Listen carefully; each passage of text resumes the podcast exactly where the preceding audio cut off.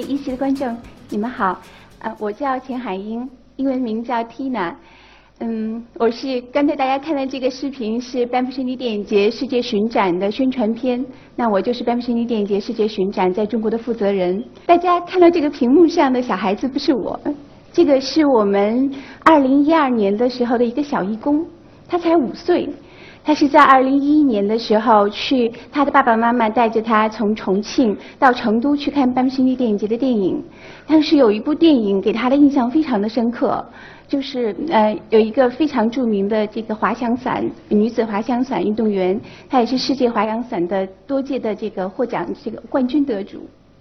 那么他在一次澳洲的比赛的时候被卷入了二万米的高空，但是奇迹的是他下来之后存活下去，而且继续了比赛。就是这个电影给这个小家伙的印象非常深。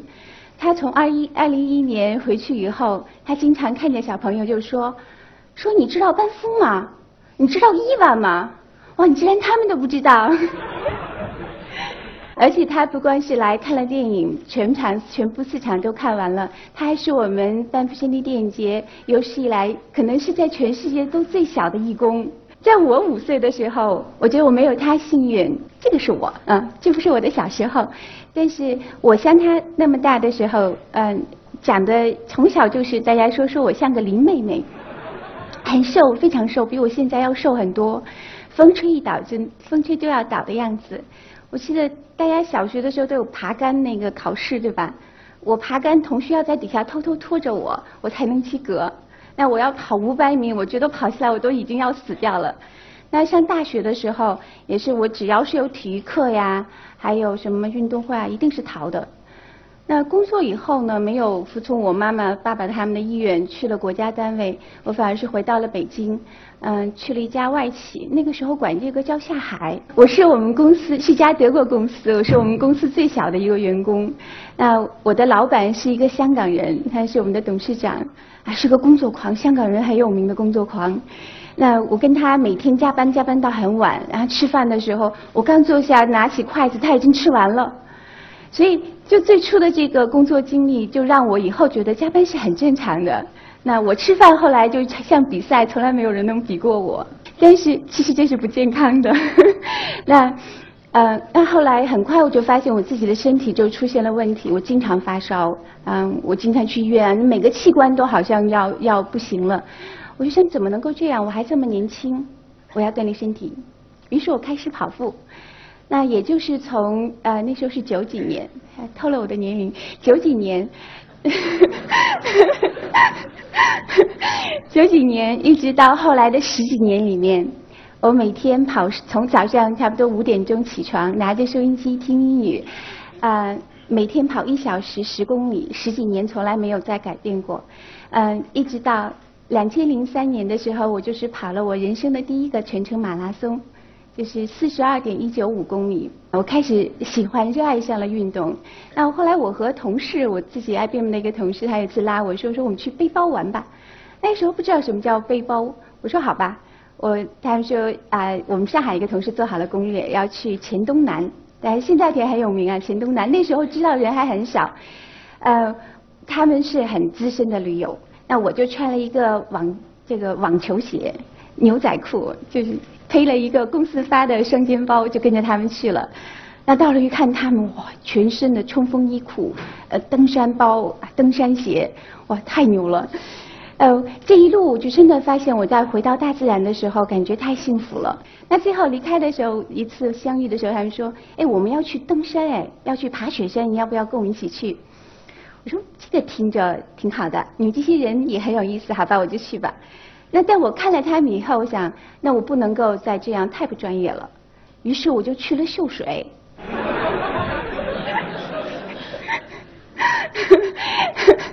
我去秀水找到了几家，据说做的非常专业的做户外装备的。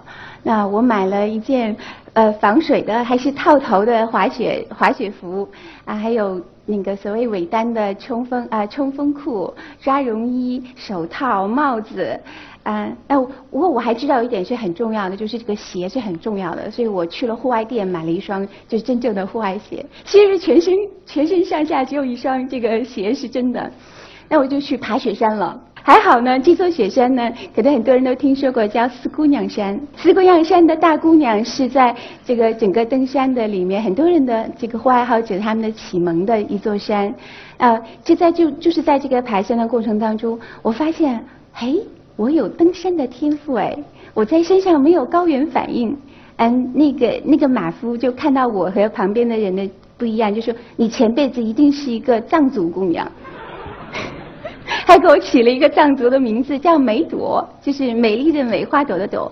这个这个名字后来我就一直用了下来。那登山就真的成了我这一个这个，我成了狂热的登山的爱好者。在后来，我所有的假期全部用来去登山。那我们平时的时候，我回到了这个城市里面，马上找到了组织，找到一帮朋友。我们在冬天的时候去攀冰，夏天的时候就去攀岩，去做各种训练。那那每个长的假期的时候就去登山。那这是我登山，当时是两千零四年时候去爬慕士塔格，和两个好朋友，我们三个人自就是用自主的方式，不是跟着商业队，自己去爬了慕士塔格。可以看到下来的时候，脸像猴子一样，但是还很开心。一直到两千零五年的这个我第一次潜水之前。我我几乎所有的时间都用在了登山上面，直到这个我发现了，原来在另外一个海底的世界是一个更加丰富多彩、更加美丽的世界。所以我在两千零五年第一次潜水之后，所有的时间就都用去都假期都用去潜水了，而且还有在潜水的时候碰到了我现在的老公。所以我的很多我的单身的朋友，我都劝他们说说去潜水吧。嗯，我我和我的嗯。老公，那我我们有很多共同的爱好。那我们喜欢滑雪，我们喜欢冲浪，我们还一起去这个去呃高空跳伞。那我们我们决定很快马上，我们还做了计划，就是在下个月的时候我们要去接受呃正规的高空跳伞的培训。就我还做一些皮划艇，嗯，龙舟、马拉松、越野挑战赛，呃，山地自行车，就是这些运动。现在大家听着都觉得。呃，很熟悉。可是，在十年前的时候，就是还是非常少的人在做这些户外运动的。嗯，当时我在 IBM 工作，我们的同事很多人都知道我。他们知道我可不是说这个女孩业绩有多好，是因为他们觉知道公司里有一个小疯子，这个女孩总是做一些疯狂的事情，就去到那一些他们觉得不可思议的，或者是还很贫穷或者还在打仗的国家。嗯，我我是这么出名的。现在有很多同事了解，他们说哦，那个人就是你。那。我觉得就是，如果如果后来生活没有变化的话，我可能就是就会是那样了。我就觉得一直是我会是在 IBM 是有名的公司叫 Big Mother，就是他会把自己的员工照顾得很好。那你能看到你几年之后会升级、加薪、培训，你还可以出去进修。那我们我和很多其他的同事一样，可能会把所有的假期都会用去做自己喜欢的事情。那直到是嗯，后来我和老公回到爱尔兰。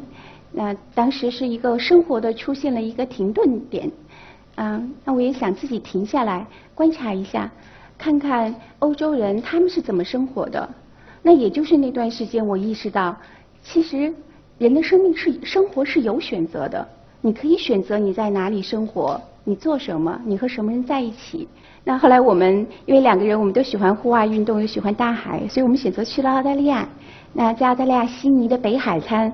嗯，住了下来。那我们门前的有一条跑步的栈道，那是我我到目前为止见到可能我我觉得是世界上最美的一条跑步的海边的那小路。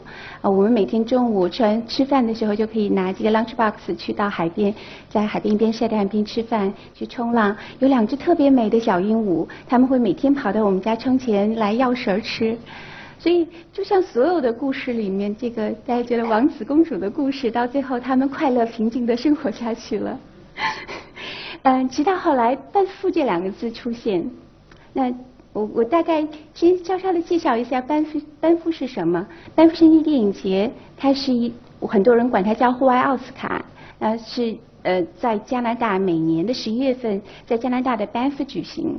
那最早的这个创始人呢，其实就是两个登山家，他们就想把这些影片拍下来，完了把它展现展示出来，跟大家分享登山的快乐、山地文化的魅力。那也就是因为这样的创始者，再加上班夫文化中心，它是一个 NGO，是一个是一个公益组织，那它能够保持它这个文这个电影节的整个的纯粹性。所以三十七年以来，班夫森尼电影节成为整个全世界这个领域最著名的电影节，这么多年都没有失去它的纯粹性。每年到十一月份的来十月份的时候，来自全世界各地的探险家、纪录片人，还有观众爱好者都齐聚一堂来庆祝他那个大 party。还有一个不一样的和所有的电影节不一样的地方，就是它有世界巡展，就是它会我们像我一样的人或者是机构，会把班夫森电影节里面的获奖影片带到全世界有四十个国家，展现给这些国家的爱好者看。我是怎么怎么这个这个两个词怎么进到我的生活呢？所以我要感谢我的一个朋友。当时我在澳洲安定下来，就在想下一步我要做些什么。有一天跟朋友聊天，他说有没有想过把这个电影节带到中国？我想，哎，是啊，这个我是一个骨灰级的户外爱好者，这个电影节我很早就听说过。但我觉得怎么不怎么不能呢？太可以了，于是我就写方案，联络跟孵化中心，得到了授权，就开始在中国做了第一届。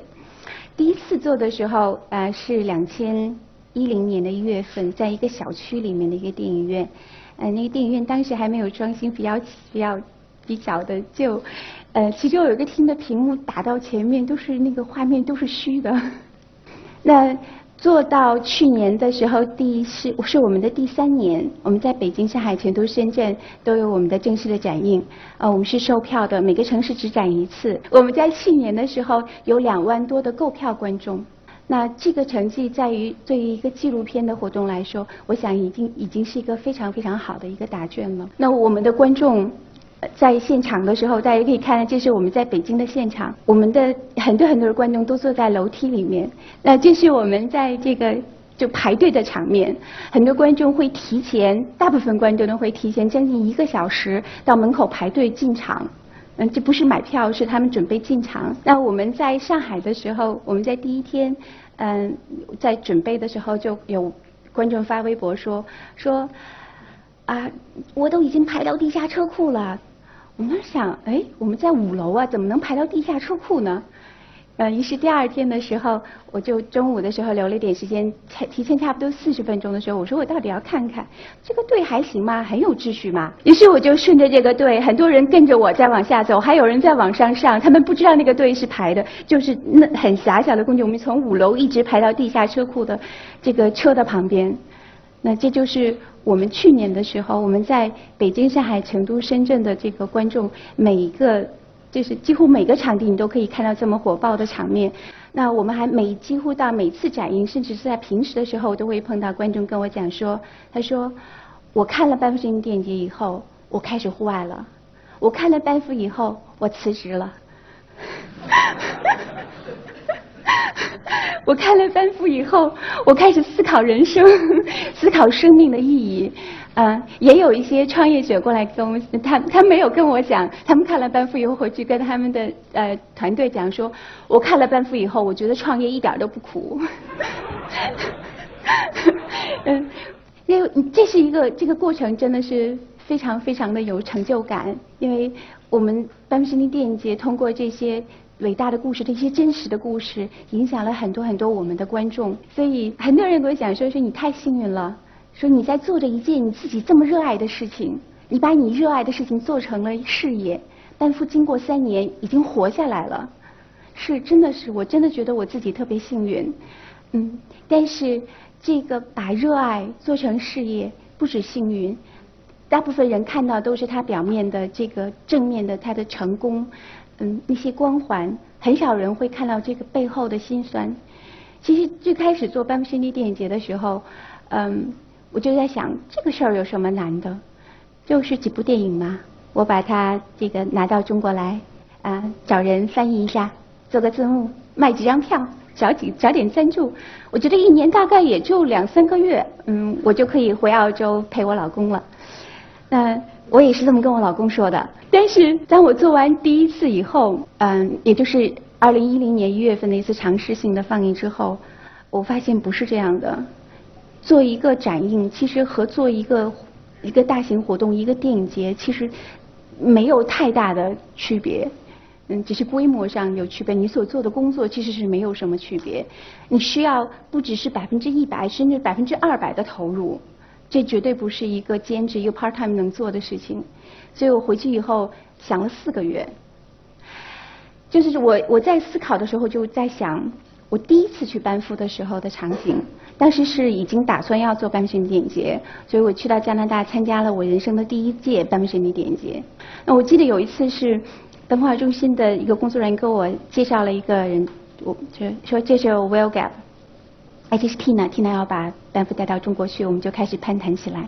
等聊完以后，他们跟我讲说，Will 是世界攀冰冠军，世界滑翔伞冠军，滑翔伞世界纪录保持者。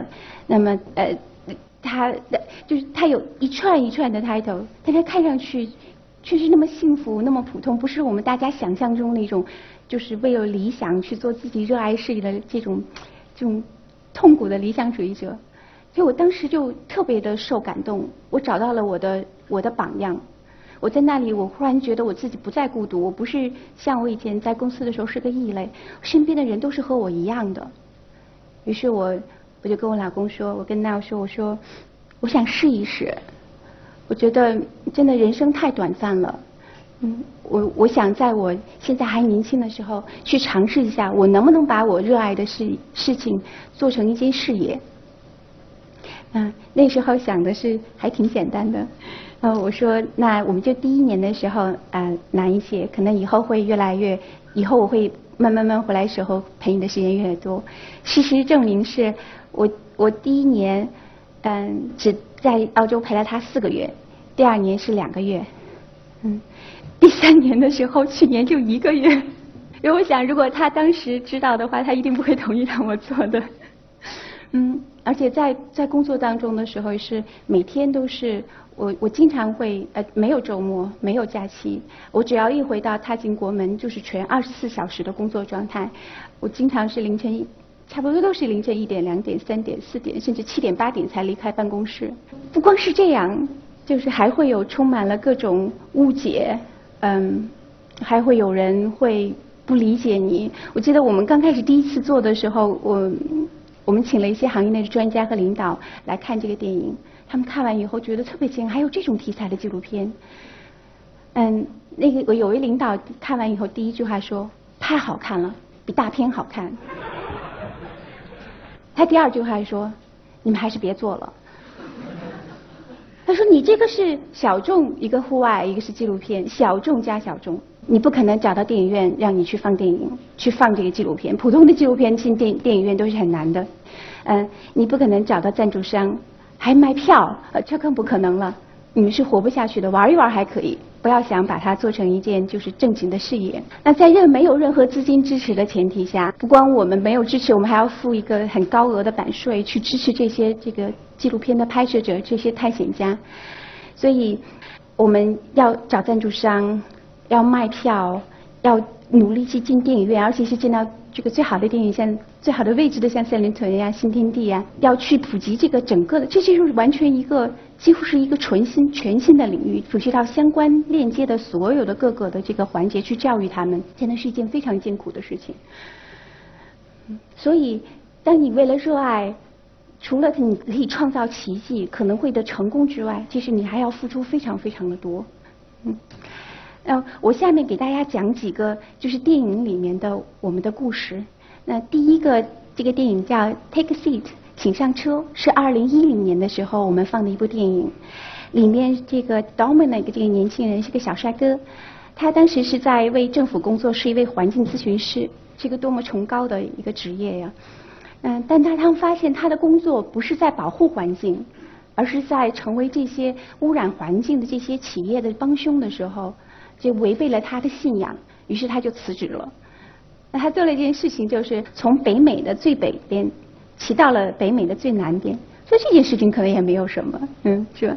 很多人都做过，但是他很有意思。他说，因为这段路程其实是很远的嘛，所以他需要人帮助。那他所以是一个双人的自行车。他在提前在网上，还有在在每一站在下一步的时候，就他会公布说我要我需要人帮忙。跟我一起来骑这个自行车，所以这一路下来，有他提前网上约的，有偶然碰到的，有在路上等长途车等不到的，还有旷课的学生都坐过他的这个他的这个后座，跟他一起骑过一程。那一路下来有一百多个，就是和他一起骑车的这些这些这些陌生的朋友们，他把他这个故事记录了下来，拍成了一个纪录片。那下面这部电影呢，是啊，在二零一一年的时候我们放的一部电影。叫《跨越鸿沟》（Crossing the Ditch）。Crossing the Ditch 这是一部就是真的是赢得了很多人泪水的一部影片。讲的是两个就是非常普通的年轻的澳大利亚的年轻人，他们就住在悉尼，和我住在一个城市。我还见过他们。嗯，他们要做一件事情，是要从澳大利亚骑到新西兰，跨越塔斯曼海。呃，可能跨海的事儿很多人听说过，但是塔斯曼海真的是不一样。那有航海经的很多人知道，它是世界上最这个几个最变幻莫测的海域之一。澳大利亚和新西兰都是户外运动非常发达的国家，实际上在之前从来没有人做到过。但是他们要做这件事情，他们在最开始做的时候，连正经意义上的皮划艇他们都不会划。但是他们经过了三年的努力，包括技术、体力到计划的这个，还有双装备的支持，他们做到了。但他们在这个过程当中，一呃遇到过鲨鱼群，这个十几天的这个洋流的漩涡，这个划不出来，有无数的暴风雨、海浪，嗯，就用了六十二天的时间，他们终于划到了对岸。那他们快到对岸的时候，嗯，这个。两个小伙子中的这个一个人 James 就说：“说那边好奇怪，那块大石头这么黑。”后来加斯汀说：“你傻呀，那是人。”所以这些人都是自发的，听说了他们的壮举之后，就赶到了现场。哎，其中还有一个原因，就是在他们出发之前，另外一个也是要做同样一个探险的人，而那个是一个真正是行业领域的一个牛人，他就是在快到新西兰的时候就死掉了。所以，其实他们划到对岸的意义，对于他们自己和对所有的人的意义都是不一样的。最后，他们驶到这个快到终点的时候，很多无数的船只就过来跟他们一起划最后的一程。那对面的时候，那些观众们大声的呼喊、叫，还有毛利人这个土著的这个当地的毛利人跳跳着战舞来欢迎他们，所以场面非常的感人。很多我们现场的观众都流下了眼泪。那最后，他们在有一段采访，采访里说，他说。探险不是谁第一个登上了某座山峰，探险不是谁第一个跨越了某座海洋，探险是你到达了你平时去不了的地方，你做了你平时做不了的事情，再回到生活当中来，让生活变得更有意义。